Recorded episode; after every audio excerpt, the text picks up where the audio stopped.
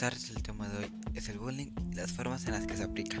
Bullying es un acoso donde dos o más personas se ven involucradas. Existen varios tipos de acosos como el acoso físico, que es el más común entre los chicos, e incluye golpes, empujones y palizas uno contra varios. También está el acoso verbal, que para mí, no sé qué opines tú, es el que más hieres porque es el que señala todas las inseguridades de la otra persona. Exacto, este tipo de acoso es muy utilizado y daña mucho la, la autoestima de las personas. Por último está el ciberbullying, que no te voy a mentir, se me hace el menos incoherente de todos. O sea, no es que no crea que no se deba solucionar, pero para mí este tipo de bullying se soluciona con picarle a bloquear. ¿Qué opinas tú?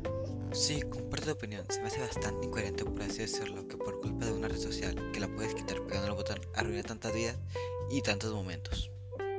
Oye, pero ¿de dónde sale tanta gente con ganas de hacer sufrir a otros? Esa es la verdadera pregunta. Pues estas personas no se nacen, se hacen, y se hacen por una cadena de violencia.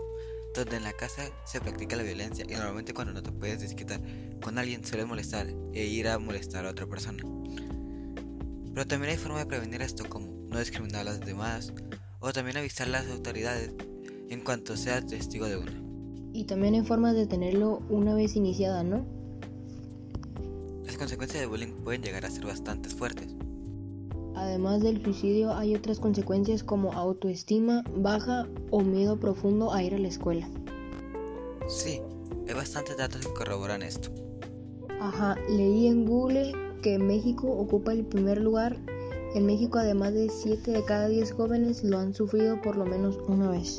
Conclusión, no sean acosadores, no tiene nada bueno y te puede ocasionar varios problemas. Así es, esto fue todo y lo esperamos en el siguiente capítulo.